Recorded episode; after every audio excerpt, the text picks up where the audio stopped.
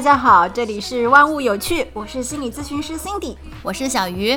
我们停了两周啊，因为各自有两周这么多吗？有两周了，停了两周。我们这个前两周各自有各自的事情在忙，所以这周回归了啊。我们继续来开展一些话题，跟姐妹们一起来聊一聊，也希望给到大家一些不同的角度去理解事情。那这一期呢，是我主动跟小鱼讲，我说我很想去聊一期。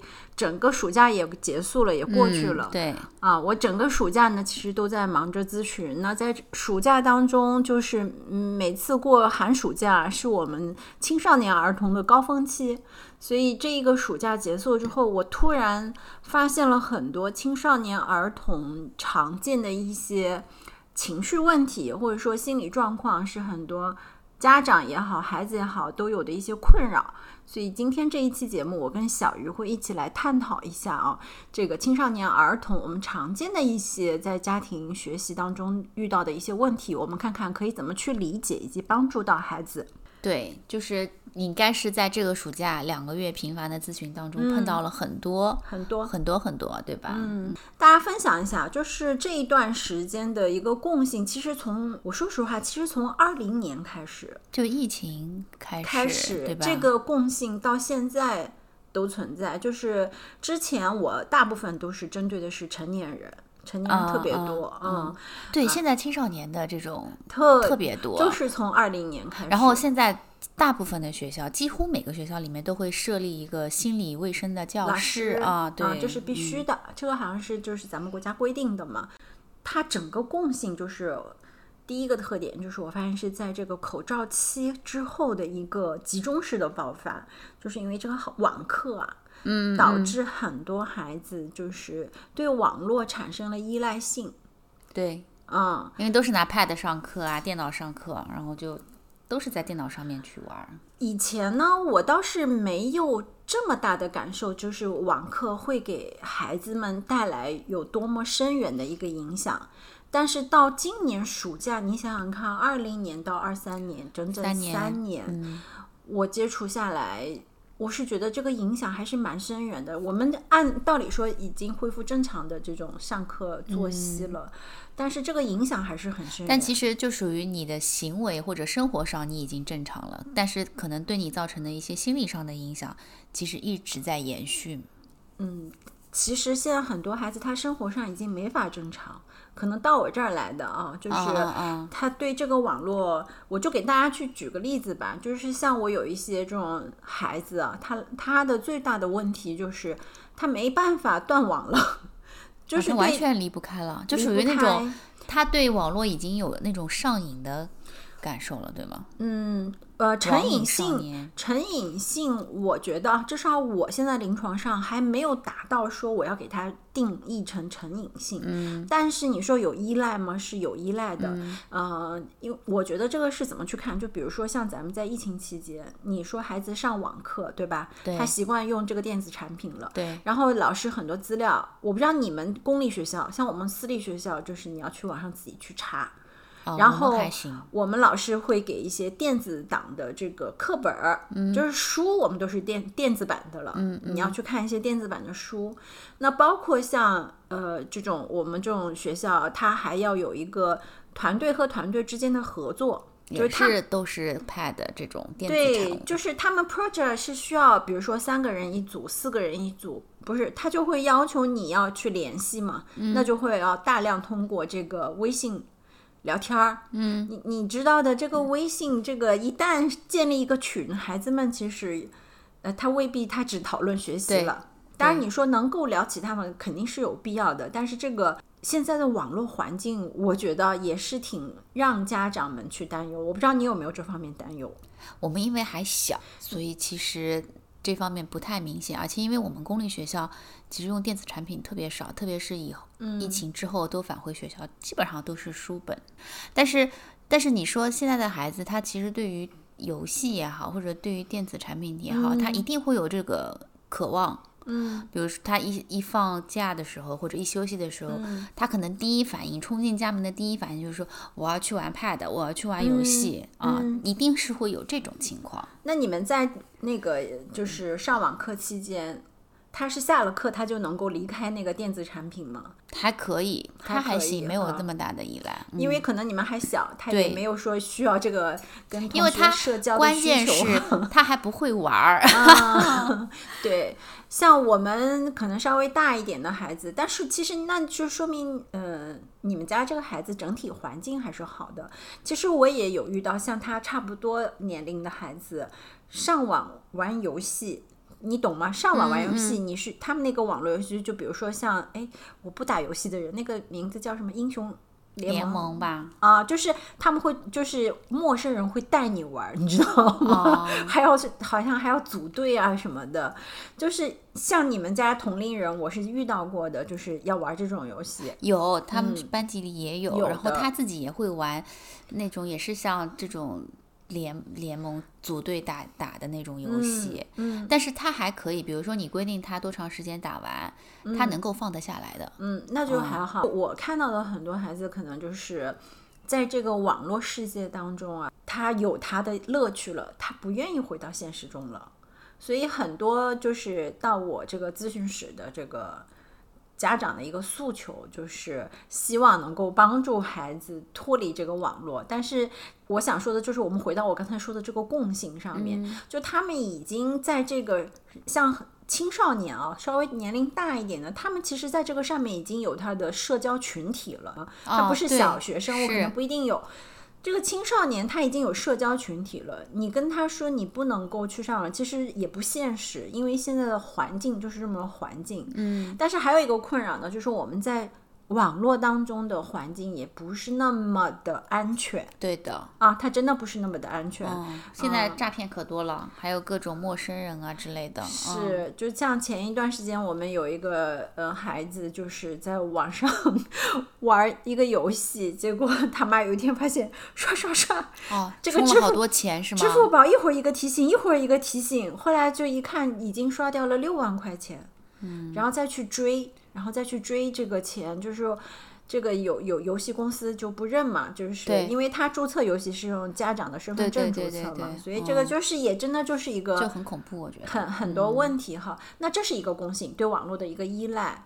嗯那还有一些我看到的共性呢，就是很多孩子是产生了无意义感，对生活就不知道为什么要学习吗？我们家小朋友就属于这种，每天问我妈妈为什么要上学，嗯，为什么要读书。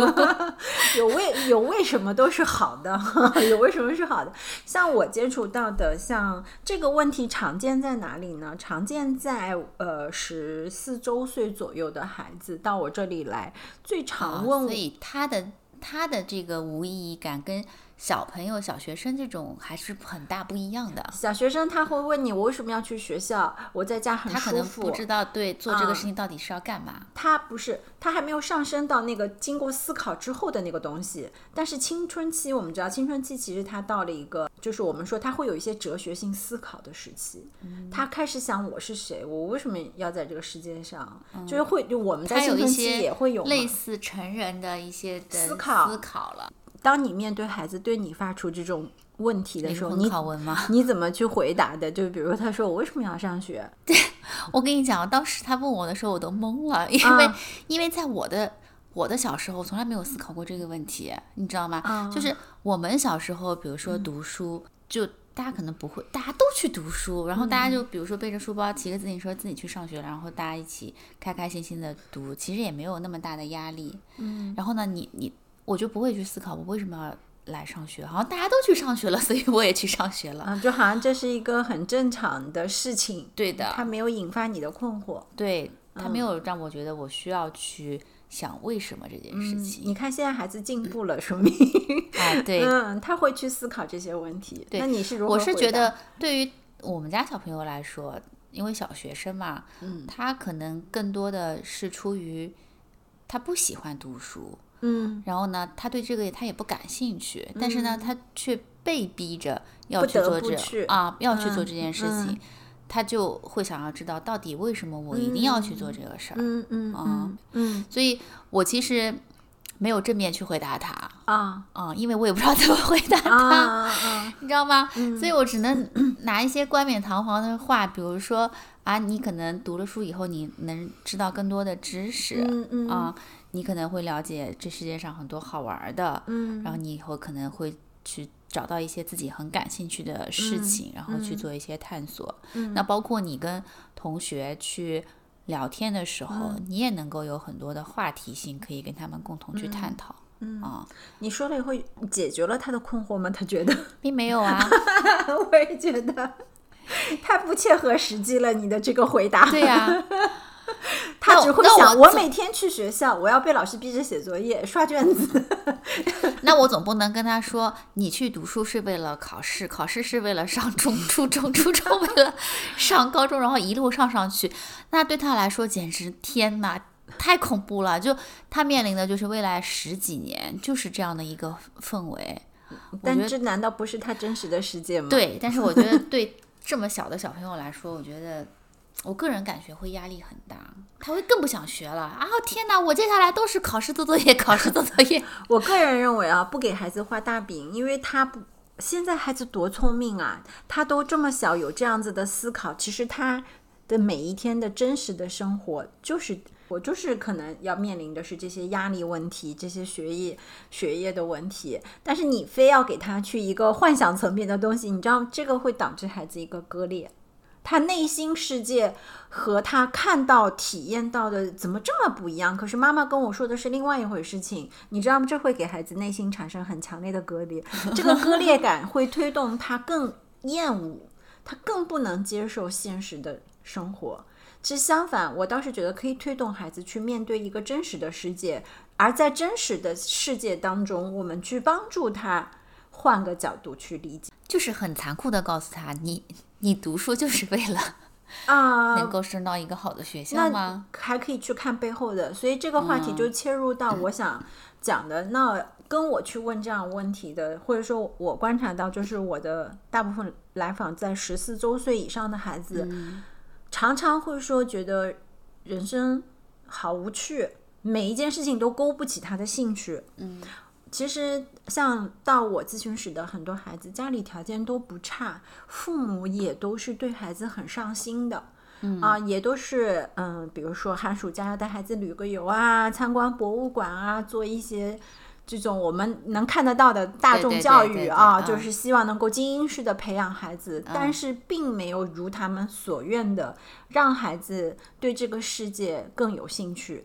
相反，孩子是觉得很无聊。因为这个不是他们所想要的，你说特别对，对吧？这个就是我想在接下来跟大家去分享，就为什么孩子会感觉到无聊，对生命觉得无意义。这个可能我们先要回到一个，就是我从心理学的角度去解释一下，就是他丧失了一个主体性。什么叫主体性？好理解吗？就是他个人吗？我我我们这个是一个个分出来的一个流派啊，他就讲到我们要有一个主体性，就是我，嗯，这个世界存在的是以我，所以你看，为什么青春期会有这样子的问题所在？是因为青春期它的整体的心理发育、生理发育，把它推动到了他开始寻求自我，他开始自我开始发展，嗯然后你就会发现，青春期的孩子其实是很多以自我为中心的。对，很多是以自我为中心，为什么？其实很多家长不能够去理解，说这个孩子怎么到了青春期，也不跟我讲话了，对家长一天到晚横 横眉冷对的，回到家他家开始发展自我了，对吗？就这个时候就是他自我为中心了。这个时候他开始去思考一些问题，有一些哲学性的东西层面的东西出来了，但是为什么我们会说他会丧失主体性？因为他在不断的他的发展不断的在被干扰。我们可以说啊，其实在我很早之前，我跟很多我周围的朋友都在讲，包括像我自己对我女儿也是，我说青春期之前啊，一定是处好亲子关系，这个是坚实的基基础。嗯，因为在青春期之前，嗯，就是孩子就没入学之前，他是分几个阶段嘛，嗯啊，幼龄期啊，学龄期啊这样子。那他在这个幼龄期的时候，妈妈、爸爸、家长的话，那就是字字如真言一样的啊，就是真理妈妈说什么，爸爸说什么就是对的。对我妈妈说什么，我爸爸说什么。到了青春，就是到了进了学校，好了，老师说什么，老师是绝对的权威。老师说不能这样子，就是不能这样子，不管你家长说什么。嗯嗯，那到青春期的时候，你会发现他开始要求同伴认同了。他的同学怎么说？他的圈子是对他来说更重要的，对吧？对那我前面讲就是说，青春期之前很重要，就是你在这个时候，他把你话都能听进去的时候，千万把这个亲子关系处好，帮助孩子去让他发展自己的主体性，这个很重要。就是我希望我能说的再具体一点。我是说，很多家长可能很爱孩子，但是他不懂怎么爱，就是破坏了孩子的这个主体性的发展。你是不是说，就是他在爱孩子的这个前提下或者基础上，他能有一定的放手，或者嗯是让、让孩子能够去自我做一些探索。当他比如说你们的亲子关系足够好的时候，当孩子有一些疑问的时候，来询问到你的时候，其实你能够给他一些建议或者帮助，带他去思考一些东对，西。就是这个主体性非常重要。其实从我们人一出生开始，其实你要帮助他去树立起来，他是一个独立的个体，这就是我们说推动他去发展主体性，嗯让他从自己的角度去看。因为太多家长在孩子小的时候，甚至于到青春期，都很喜欢说教。其实你也喜欢替他做决定，对对你有没有发现，小的时候尚且 OK，但是你到青春期，你在说教，你是一个招人烦的。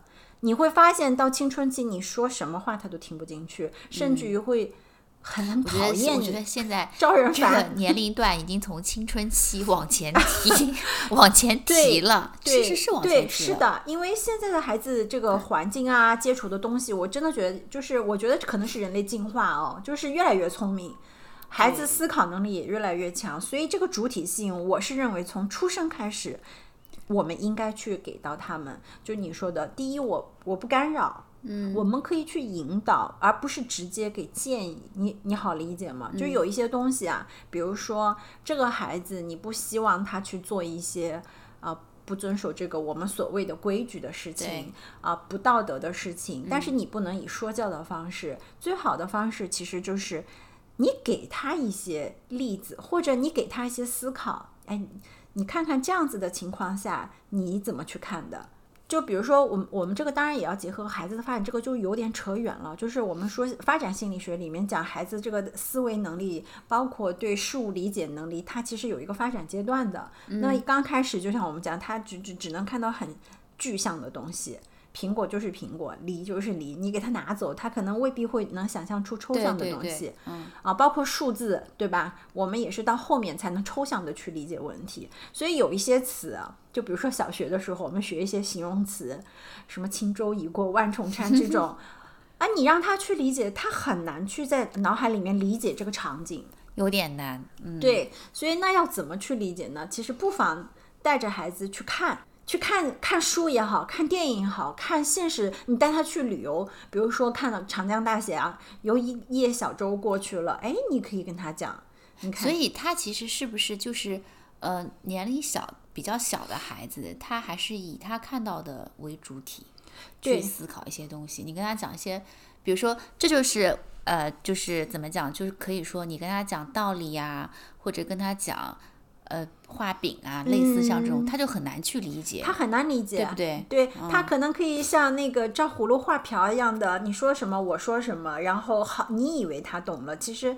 他不具备这个理解力。所以这个当然我再延伸一下，就是很多家长辅导孩子写作业的时候会抓狂，就是他没理解到孩子的心智发育。嗯，他没有到那个抽象的时候，你就要想，你是不是教育的方法有问题？我当然说一个再那个一点的话，可能就是你可能学校的教育都不一定适合你孩子现在他的发育的这个阶段，啊，对，因为每个人发育对、每个人发育都是有参差不齐的。那可能有的孩子他在六岁就已经具备抽象能力了，但是从大部分孩子来讲，六岁他还不具备。对，对吧？你就不能着着急嘛，对吧？这个就是我们扯回来哈，就是说发展孩子的这个主体性，一个是就是我们引导他去思考，尊重他的一些小决定，试着让他去为行为去承担结果。还有是不是可以在这个释放一点这个控制权，他能自我把控一些他自己这范围内的一些事情。你知道这个怎么做吗？其实这个方法，我觉得它不光是对幼龄，它其实到青春期都很适用。嗯，就是像我女儿也是，逐渐逐渐我开始放了很多事情，就是你得让她担事儿。担事儿的目的你知道是？就培养她的一，我觉得担事儿的几个方面，嗯一个就是他会思考这个事情，他现在自己需要处理，他应该怎么去做，对吧？还有一个就是他要去掌控这件事情的发生和结果，他得去面对，还要承担一些责任。就你你知道人的无趣感啊，就是我觉得生命无意义、无聊，是因为任何事儿第一不不我说了不算呐、嗯，它不由得我去做决定。今天今天去哪儿上什么学，看什么书，呃，去哪个地方旅游，全部都是你们大人做决定。当然，有的家长可能说我跟他商量，但是我相信很多人是以这个有一个主线牵着的，孩子到最后就是我说了围商量。啊，我说了也是白说，反正大方向都是你们定了。其实有的家长也会在一定时期有一个敏感性，就比如说家里的一些大事儿，从不跟孩子去讲，他们担心孩子第一不能理解，第二说了没用。就觉得你好像不是我们家成员一样的，我只要做了决定，你就跟着就行了，或者他不认为孩子具备一个跟他可以共同面对家庭发生一些变化的能力。对，这个很多家长都会有这么的认为。就我我举例子啊，比如说你让他去商量一下，哎，我们打算那个可能搬家了，嗯，我们想要去住什么什么什么地方，可能有的家长会觉得啊，这是小事儿，我可以跟孩子说。那有的家长他就会觉得，我费这口舌干嘛？我做决定就行了，搬就行了。那还有就包括是读什么学校。你是读公立还是读私立？甚至于，我就跟你讲，有的家庭可能面临的是要两个人感情不和，要离婚了。我面对的最多的问题就是，这两个人都说：“哎呀，不能给孩子知道，要瞒着。”但其实他的孩子什么都知道。这不电视剧里经常演的情节吗？嗯啊，其实我觉得有一些孩子可能都不知道离婚是啥意思。现在应该还好，现在有一些孩子可能我觉得可能青青少年还 OK，比如说你说低幼龄哈，对吧？小学生他可能都不知道离婚到底是什么意思。嗯，嗯，所以就是我们回过头来就说，你要让他有一个自主性。在我来看哦，在这个时呃青春期之前，包括在青春期，其实有一些事情你让孩子去自己做主，无伤大雅。但是很多家长不能够，就是他会把那个糟糕的事情想的好像很大。其实有的时候我在想，你犯那么一点错，根本不值一提。掌控感太强。真的，比如说像我有，我身边其实有一些朋友就对他的孩子就是各种担心，说如果我由着他去，他肯定就比如说撒欢儿了。啊，就是肯定是不要学习了，肯定就是没日没夜的就去玩了。这个呢是一个结果了。其实，在这之前的相处一定是出问题的。就是如果一个孩子一旦你给他他撒欢儿，那这个自主性在这之前一定是被压抑的，你好理解吗？嗯，因为有一个压抑，所以有一个反弹。嗯，但是如果今天你你能够去理解到，从小要培养他的主体性，你从小一直给予到他不会撒欢儿，你懂吗？他会在他的这个范围，他也懂得他的边界在哪里。对，我觉得还是边界很重要。嗯，他就会知道，哎，这个事儿到哪一步，他很有边界感会。但是如果你之前一直压抑，你今天说我给你一个自主性，你自己去做，你必须要做好心理，就这个就是家长我们自己要承担的结果。如果你曾经没有给过这个孩子自由，你今天给到他自由，你想辅就是帮助他的自主性能够不断不断的慢慢长起来。我觉得可能家长有时候也是会两极化，就是我一开始可能就非常的有掌控欲，我就害怕孩子遇到什么样的问题，然后然后我就提前帮他全部安排好、掌控好，但。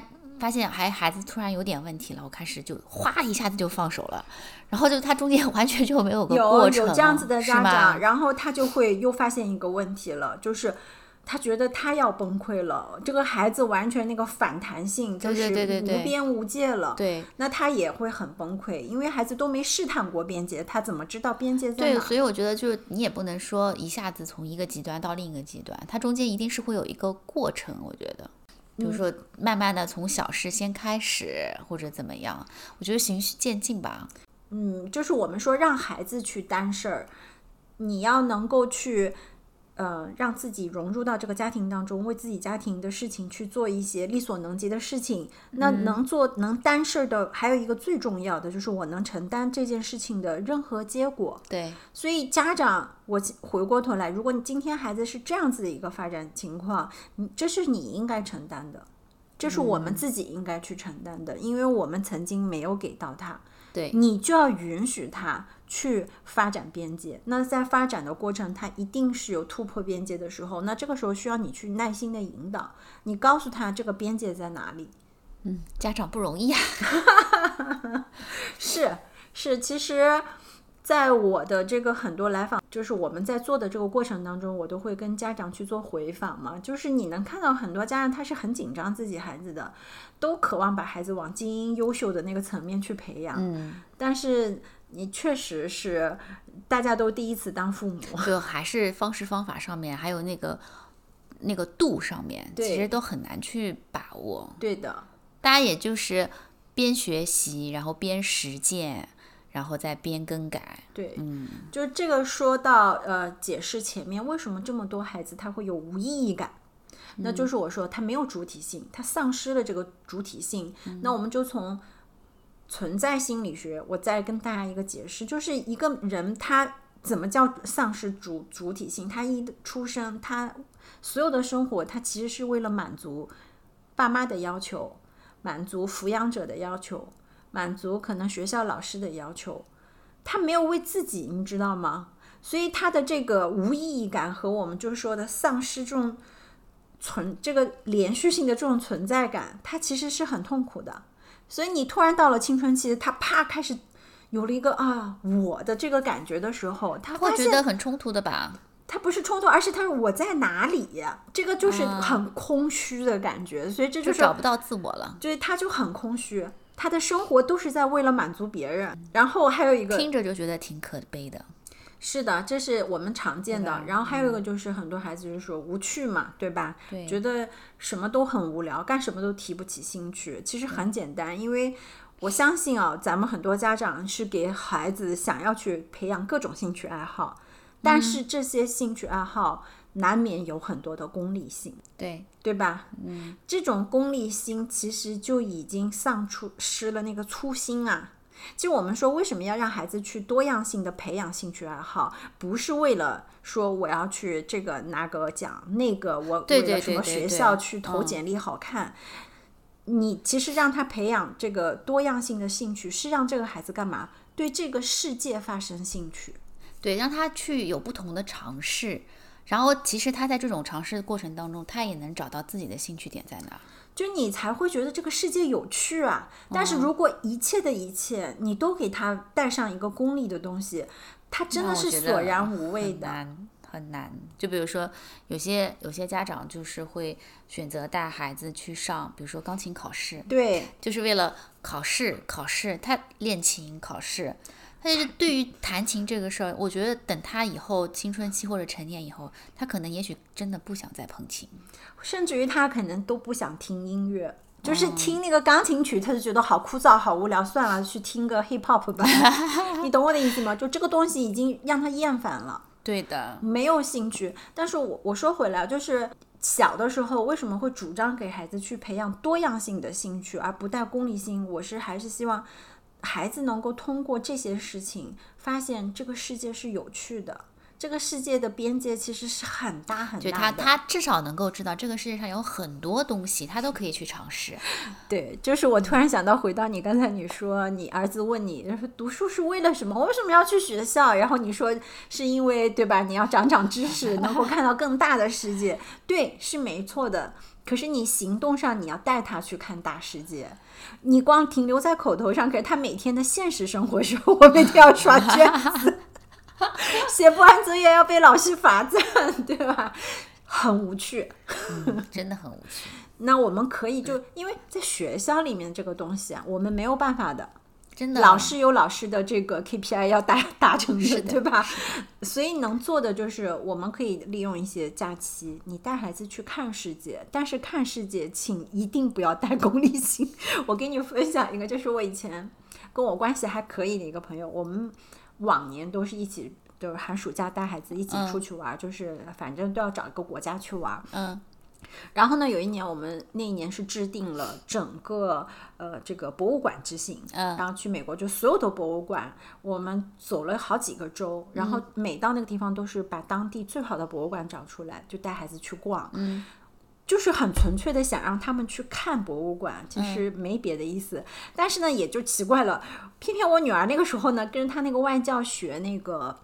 跟他讲整个银河系、太阳系，讲宇宙这些，嗯嗯嗯她就很感兴趣。所以那天我们去看那个博物馆，刚好是讲这个，他就拿了个小本本儿，拿了个笔在那里拼命在那记，你知道，我也不知道他在记什么，反正他自己在记。好了，我那个朋友就被他给激到了，然后就推着他女儿说：“你看记。”我说：“你让他记什么？我都不知道。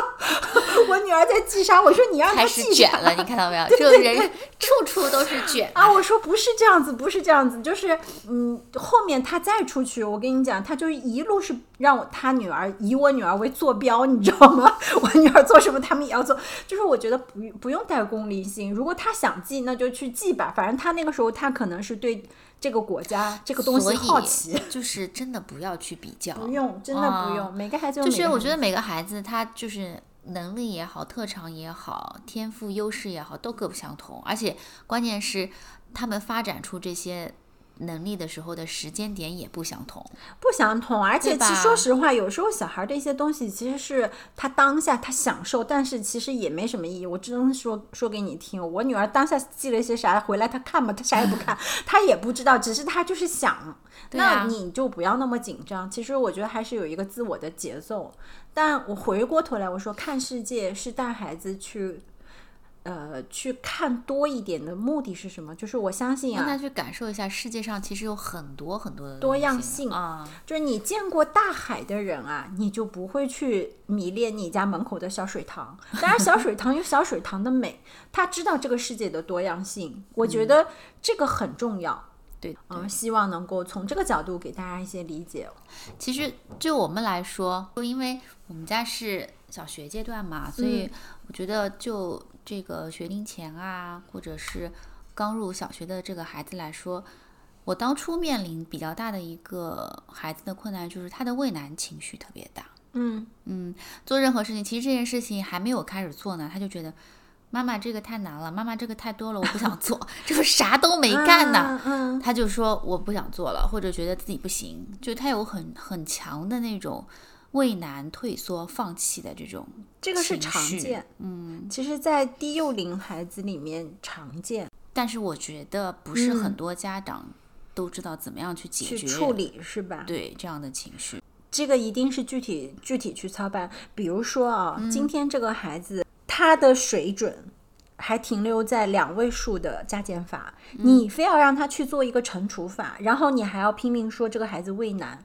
我觉得这是家长的问题，你好理解我的、嗯我说哈，就是一定不要去，就是你一定要看具体的，就是这个事情首先有没有超出他的承受范围。嗯就比如说低幼龄孩子，我们说他长时间的那个专注力啊不够的，一般来讲我们说对二十五分钟可能差不多，你要让他休息一下，但是。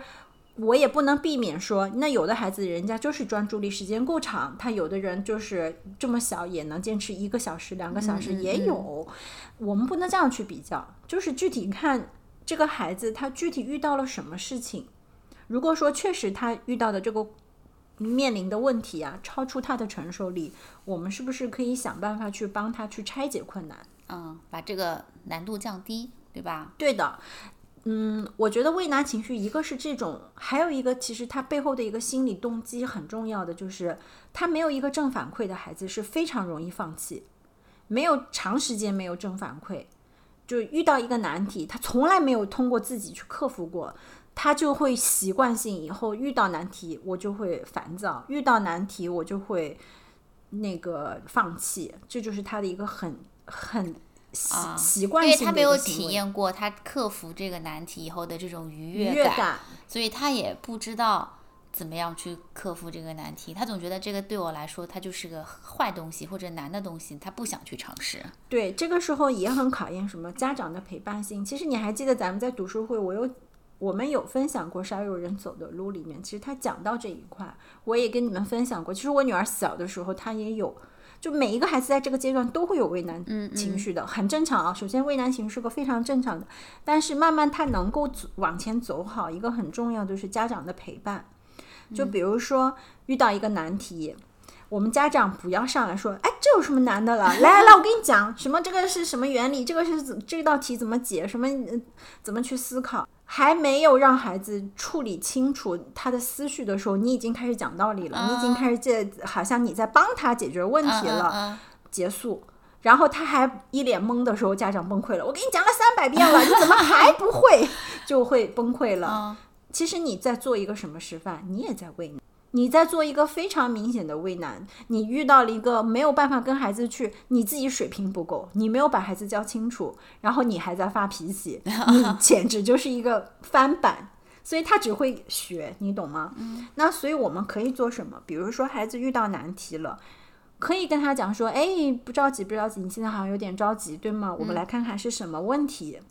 我我不管是在学业上面啊，还是说他生活当中，比如说对他其实生活中也会也会有，比如说嗯系鞋带，有的孩子那个手指的精细动作发育的慢，他半天就不着急，妈妈坐在旁边跟你一起系。妈妈看着你，我们来试着教你，或者你要让他动手做一个什么事情，我们可以一起。呃，这个时候给到孩子的第一，原来我在遇到困难的时候，我有一个支持的力量。嗯，就是以后孩子即便是成人了，他也会知道我背后是有一个力量支撑的。嗯，这个力量是可以有形，也可以是无形的，但它来源于最早的就是原生家庭，就他知道我有一个力量支撑我。第二个就是我可以在遇到困难的时候，哎，好像也没那么难，它是可被解决的。嗯，那如果说我们再说的那个大一点，这个问题你也不会，我们也可以大方的承认说，哎呀，这道题好像妈妈也不会，或者哎这个困难，呃我也不会，那我们想想怎么解决吧。我们俩一起来动动脑子吧，可能去求助于爸爸，可能求助于爷爷奶奶或者怎么样，或者比如说家里换灯泡，我也不会换，那我们就找物业来换。你在示范一个遇到难题，我可以去想办法解决。如果完全没有办法解决，我们也能接受的一个状态，他就有一个正向的思维能力了，而不是说发脾气。这个就是很好就引导或者是以身作则的这种教育还是很重要的。陪伴。其实很多人对陪伴不是那么理解，以为陪伴就是我在孩子旁边陪着，然后念叨着、指导着、说教式的，就是爹味很重的这种，不是的。就是咱们少有人里面少有人走的路那本书里面也讲，就是当你给孩子。在一起去拆解困难，陪他去看困难，他真的会觉得这个困难也没那么难了。即便他没有解决掉这个困难的时候，他也能够坦然接受，原来我也可以不用事事都解决嘛。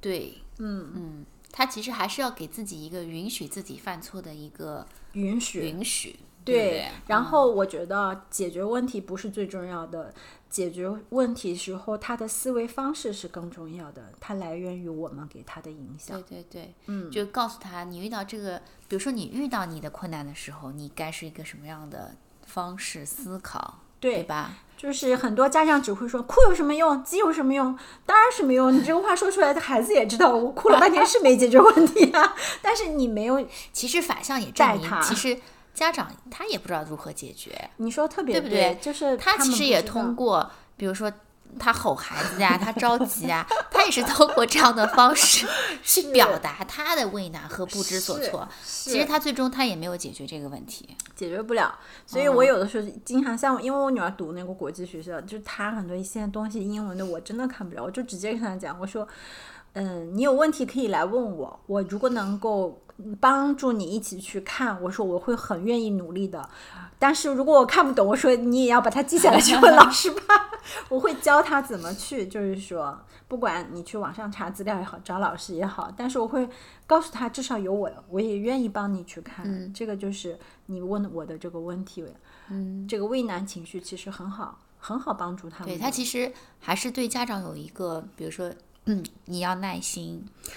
对吧？还有就是你带他要多体验到他能克服困难的一个很重要的这种成就感。我我给你再说一个故事，其实这故事我以前跟你讲过，就是我那年带我女儿去北海道滑雪，嗯，她我们反正那那次也不知道为什么就是。住了一个非常非常专业的一个滑雪场的酒店，没有什么儿童赛道。然后当时就是找了一个日本的一个教练，他的英语也很有限，我们就是有限的单词，你带上比手画脚的。然后但是呢，我女儿特别喜欢，然后她胆子大，你知道吗？她敢，我都不敢上的那个终极赛道，她是敢上的。教练也很觉得她不错，就真的就带她上去了两三次，然后。大概到后面的时候，就是时间长了以后，那个天气开始变了，风大雪大，那个教练就说我们得赶紧滑下去了。嗯，这个今天时间也差不多了。就在那个时候，我女儿体力耗尽了，你知道吗？她开始害怕了，因为风开始大，你的视线也开始看的不是那么清晰，雪特别大啊。然后我就想硬着头皮往下滑，但是她站在那里，我跟你讲，我女儿不到十岁，她站在那哭了将近快十分钟。我跟你说，哭到什么程度啊？就因为天气很冷，她的鼻涕已经全部冻出了。整个因为那个给他戴的那个防风的那个围巾，就滑雪不是要怕吹伤的，全都是大鼻涕，都结的冰碴子。但是那个教练哦，一直站在那里陪着他，就是用他有限的单词在安抚着他。然后我们也不好走，就站在那陪他。后来。因为超过十分钟了，教练有点担心他太冷，你知道吗？因为他不动，他就僵在那里。后来教练就问他说：“那你到底行不行？你不行，我先滑下去。他要叫那个好像有专门专门的救援人员上来把他带下去，因为没有那个都是滑下去的，没有车下去。”我女儿听他这么一讲，咬牙说：“那我就试一试。”哦，小家伙就一下下去了。立刻说：“我说天哪，你看你能够克服掉，然后又这么冷的天，我说我以为你要放弃了呢。我说你居然没有放弃，你太让我佩服了。我说要是我，我肯定让他去叫救护车了，叫那个救救援人员来了。哎呀，他就可得意了。就你懂吗？就是即便这个时候你要给他鼓励，你也不能直接说你好棒啊，他没有感受。你要去鼓励他。”点上，点上，就是你要很细致，你要看见他克服了一个多么大的困难，他有很大的恐惧心，甚至于这个恐惧心，我也跟他承认，我可能都害怕的，但是你克服了，而且你这么勇敢的下来，那个教练也在拼命说，哎呦，你那个表扬他，你知道吧？所以就是这个。正向反馈给了他那一次一个很大的冲击，所以回来了，然后好长时间写作文，他可愿意写这件事了。就你可想而知，一个正向反馈对人的一个激励的作用，嗯，还是很强的，印象会很深刻。他可能永远都会记得那个瞬间自己的很棒的一个表现。那他就有了经验嘛，有了经验，他就知道我是可以去通过自己努力获得这个解决问题的成就感。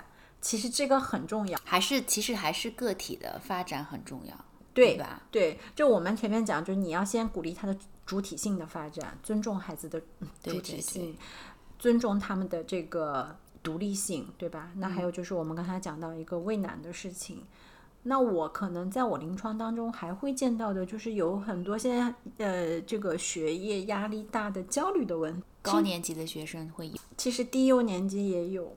你不要觉得小孩子就就小一点，因为我最小的我最小的来访者的年龄是在七岁，哇，这么小吗？七岁，也就是刚上小学一年级，他上的还是国际学校。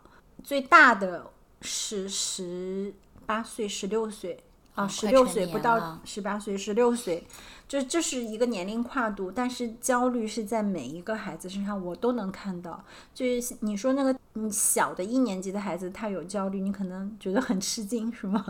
嗯，对，我会有点惊讶于他的年龄过于小了。但是我后来想了一下，就是我觉得他的焦虑不是因为他进了小学才焦虑的，我觉得可能是整个的生长环境从小都给了他过大的压力和焦虑，才会导致说，我到了七岁的时候，我已经焦虑到需要来咨询解决问题的时候了。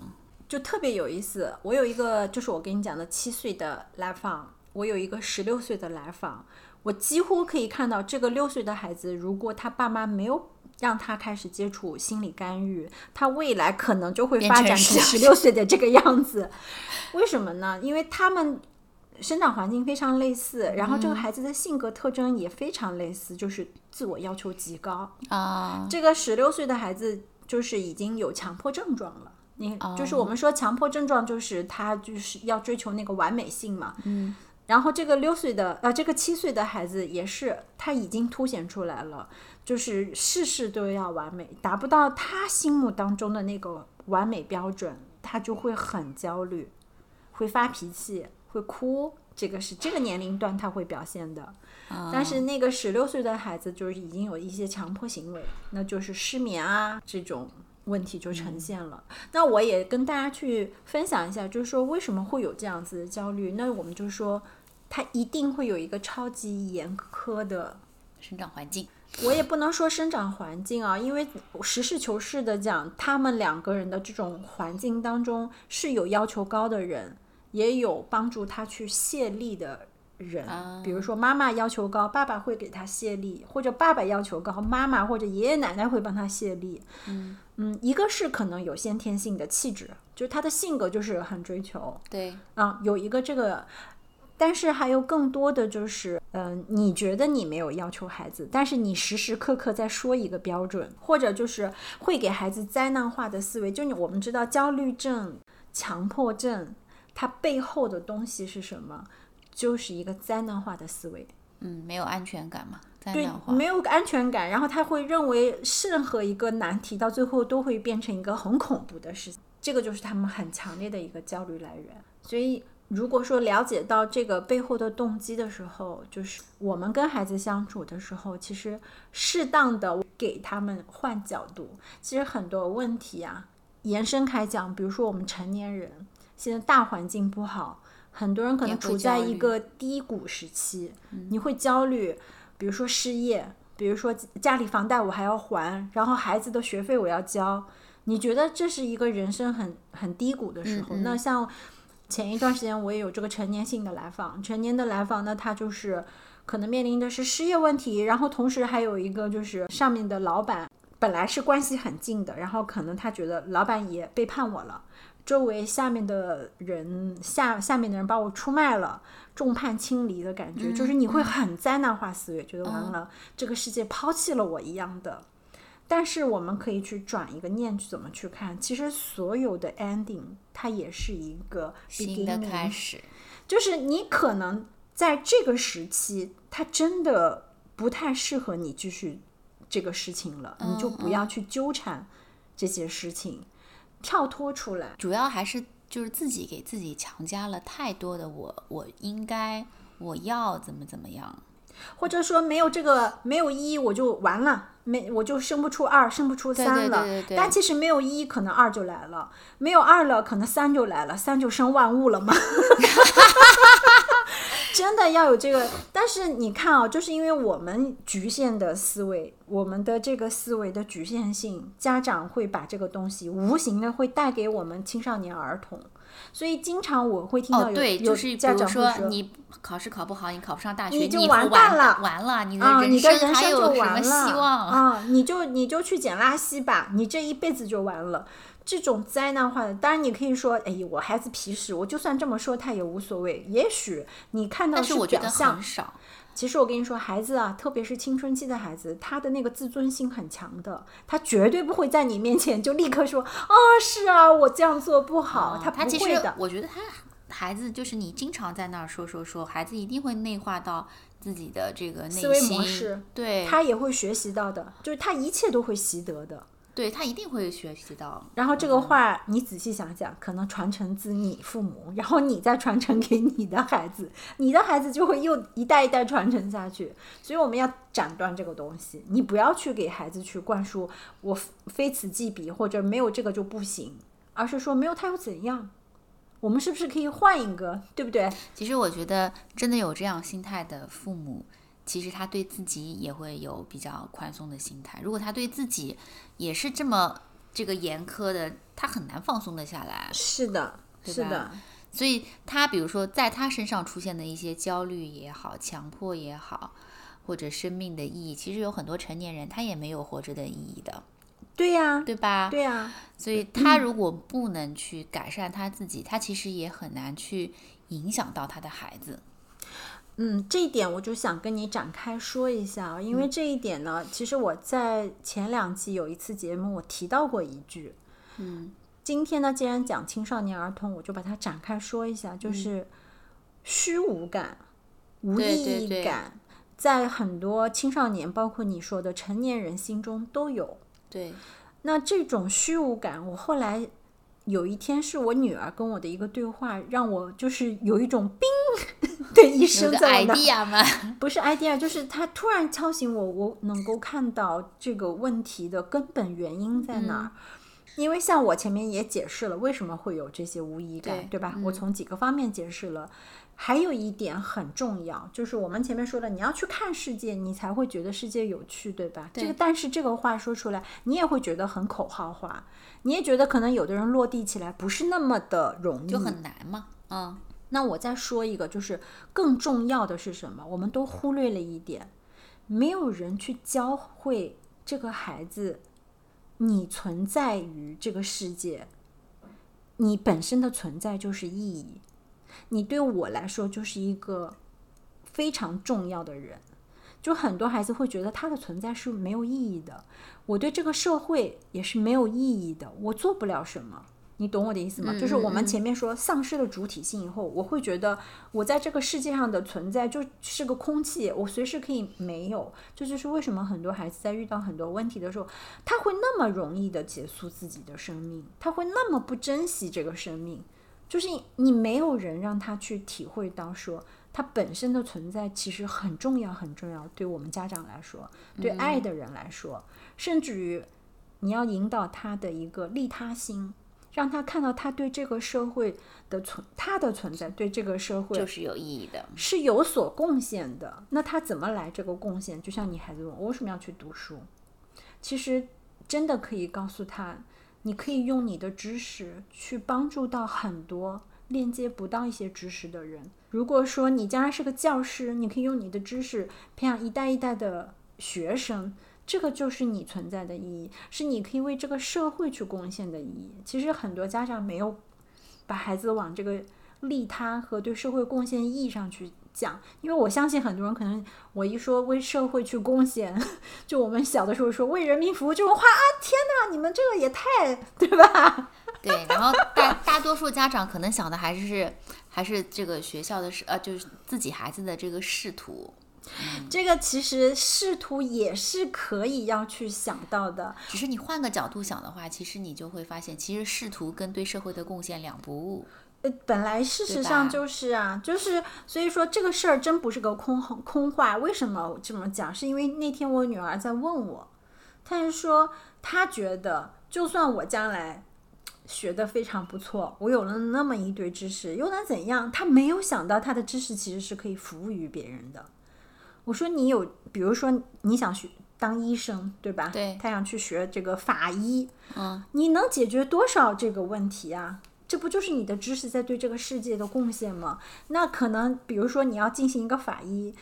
你会帮助这个死去的人说话，他是被人怎么害死的，对不对？这就是你的能力啊！啊，瞬间觉得哦，原来还可以有这样子的，就你要帮助他去看他能去为社会做的，哪怕这个事儿其实并不是那么了不起，很微不足道，嗯，但是至少他能够看到啊，就就是那个链接感，我在跟人和人之间有链接，我跟这个世界是有链接，这个很重要，他没有脱钩。对对吧？不然很多人会觉得很孤独，当然是一个常态哈。但是他至少知道，我在这个世界上，我我还有一些东西能给到别人。你有没有发现，当人觉得我我有所被人能够利用价值的时候，其实你内心是开心的。人最怕的是自己都没价值，因为就是你还知道别人需要你。对对，就是这种被需要感。所以就是说，回过头来就是说，我们落点在，如果你的孩子有这种无意义感、虚无感，包括如果你自己，就像小鱼讲，很多成年人有这种问题，其实可以去思考一下，每一个人其实在这个世界上的存在，它都有它的意义。你们一定会有你自己能够为这个世界去做一些事情。对的，你想你打工赚的钱，不就是养活自己？这也是意义啊。你在为国家贡献税呀，你的钱都要交税的。就是 你可以跳脱一个固有的思维，再跳出这个框架，去站在一个第三者的或者更高的视角去看的时候，你会发现，哎，其实你能看到很多你以往看不到的东西。对，那时候那时候对你的影响或者你的想法就会有很大的变化。呃，我自己更多的体验是在现在这样的一个社会里面。我个人更倾向于孩子的这个情绪的这个培养会多于他的学业。嗯，我嗯，学业其实说白了就是在现在的这个社会里面，你真的哪一天就是自主的想要去学习的时候，你会发现很多途径你都可以学，对对吧？现在有很多的这种学校也可以接受成人去学习嘛。但是如果说你的一个情绪的或者说一个自我的探索没有。没有很清晰或者没有很管理的很好的话，其实你在今后的生活上面会遇到很多很要很多的困难。嗯，不光是与人交往，你你的你的这个生存啊，生活等等，其实都会有很多的困难。你你都有可能你都不知道我接下来活着是为啥，是吧？对吧？所以就我是觉得就是。情 绪的这个引导还是很重要的，是嗯，在在我来认为，所以我觉得，就是我觉得可能父母也可能要回过头来，或者自己好好看一看，接下来我在跟自己的孩子相处的时候，我更看重的是什么？对，啊，我想要更多培养他的是什么？对，所以就是一个呢，就是我们多去看见孩子，多去从他们的这个。各种身心灵发育的这个阶段去理解孩子，还有一个就是以身作则，这真的是你的孩子会看着你。对，其实对于我们，比如说现在的你呃中年人来说，其实不太容易，因为他们的童年或者他们的青少年的时候也没有经历过，是的，对吧？我们刚才说的这些好的体验啊，或者好的这些感受，他们也很少，所以对他们来说也是一个。一个一个挑战吧，需要经历的事。嗯所以现在很多家长不是也在自我成长啊、学习啊、亲子关系啊，包括对啊，听听我们的万物有趣，对吧？然后可以去多多去了解一些这方面的信息。我相信。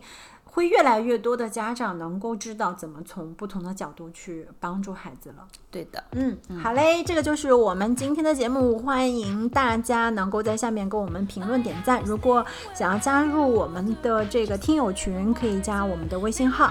好啦，今天就到这里，拜拜，拜拜。